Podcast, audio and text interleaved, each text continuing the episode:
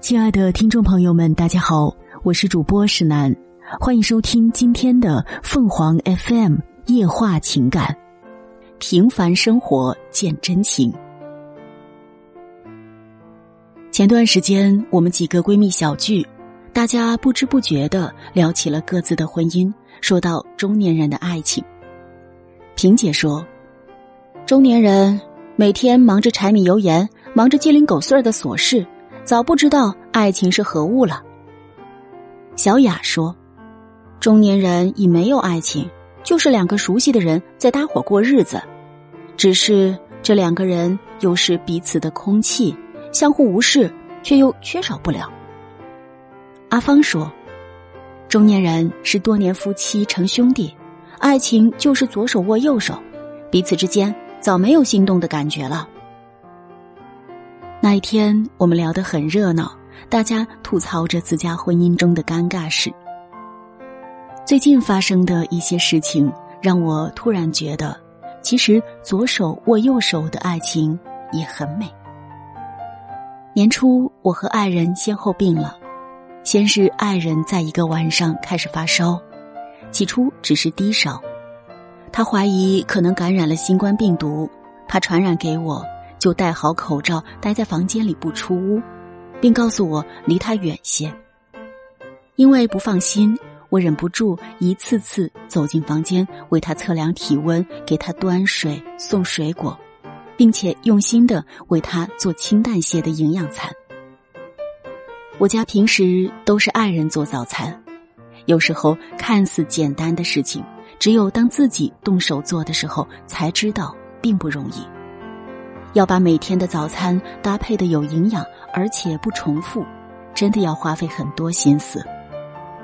爱人病了，轮到我做早餐，才明白，那个我一直觉得无趣、不懂浪漫的爱人，其实每天都在做着充满爱的事情。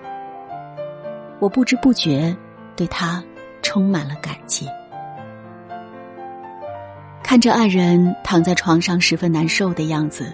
看着体温计上的温度越来越高，我开始变得焦虑和不安。为了能帮他快速把体温降下来，除了让他大量喝水、按时吃退烧药外，我还用冰冻的毛巾不分昼夜为他物理降温。在第四天的时候，他的体温终于降了下来。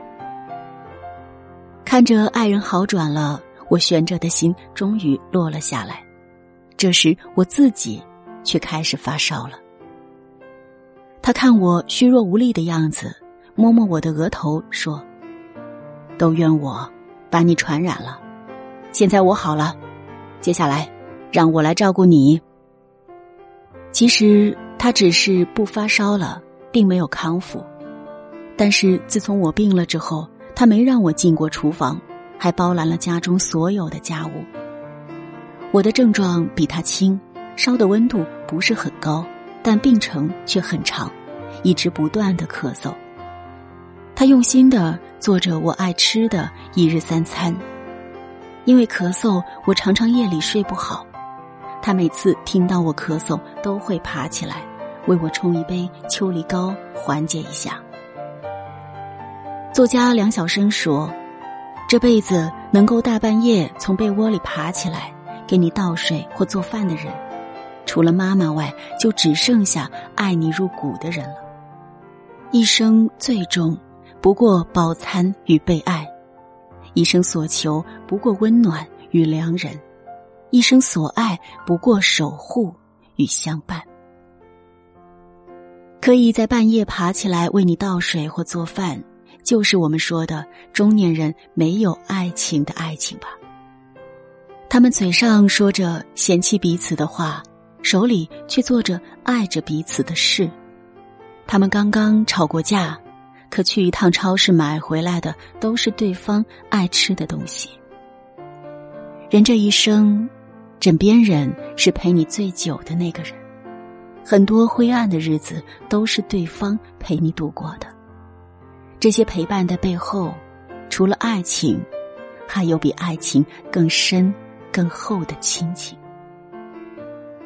不可否认，夫妻久了，最初的浓情蜜意变淡了，变成了左手握右手的感觉。